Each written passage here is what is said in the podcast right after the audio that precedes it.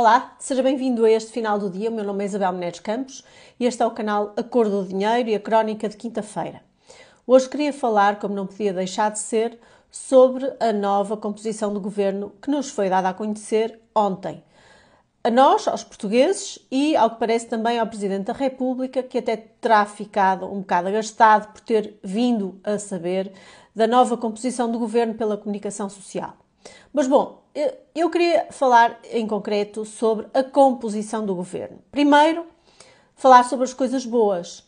Temos Elvira Fortunato à frente do Ministério da Ciência e Ensino Superior, o que de certa forma é uma boa notícia. Elvira Fortunato é uma profissional competente, uma académica reconhecida internacionalmente, tem lutado nos últimos anos contra a burocracia nas universidades, o que é uma boa nota, e uh, é uh, independente, embora tenha andado sempre na órbita do PS. Em todo caso, é independente.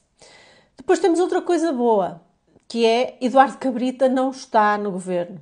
Eduardo Cabrita, depois de todos uh, os disparates que andou a fazer e que culminaram com o atropelamento, ou ser responsável pelo atropelamento de um cidadão e saiu impunemente do governo, esteve envolvido numa série de atrapalhadas e, portanto, o facto de, de, Cabrita não estar no governo é, de certa forma, uma boa notícia. Mas depois temos as más. Temos Fernando Medina à frente do Ministério das Finanças, de uma pasta tão importante como o Ministério das Finanças, numa altura que provavelmente será uma altura muito desafiante para Portugal e em que vai ser muito importante eh, tentar manter as contas em ordem. Fernando Medina, que perdeu as eleições em Lisboa, porque os lisboetas entenderam que ele não era capaz ou não, não estava à altura para se manter à frente dos destinos da Câmara de Lisboa, que foi responsável impunemente também, ao que se julga, por fornecer informações à Rússia sobre manifestantes eh, em Lisboa e, portanto, isto é a soberba total de António Costa, que agora, com esta maioria absoluta, tudo pode. Espero sinceramente que Medina esteja minimamente à altura do cargo, mas confesso que uh, esta esperança não é, não é grande. E vamos ser francos. Também aceitar trabalhar com Costa deve ser difícil. E mais difícil ainda deve ser negociar orçamentos com Fernando Medina, uh, que é o que vai acontecer aos restantes ministros. Depois temos, na pasta da Educação, João Costa, o tal secretário de Estado que andou a perseguir aqueles dois alunos de Vila Nova de Famalicão por não terem frequentado as aulas de cidadania. E apesar de todas essas trapalhadas, a verdade é que foi promovido a ministro.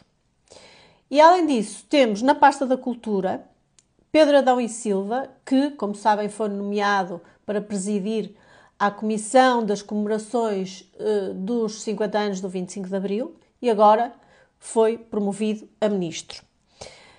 A isto acresce que continua a ser um governo, este continua a ser um governo uh, enorme, gigantesco, uh, apesar de ter menos dois ministérios que o anterior.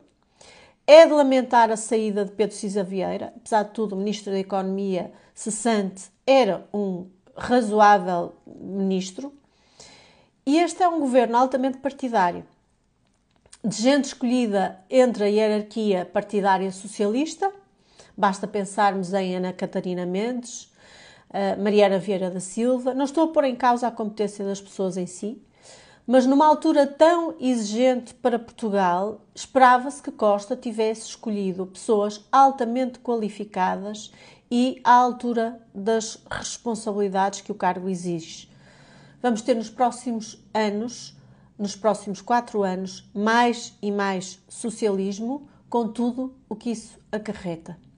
Pense nisto, eu creio que ainda vamos a tempo de combater este estado de coisas.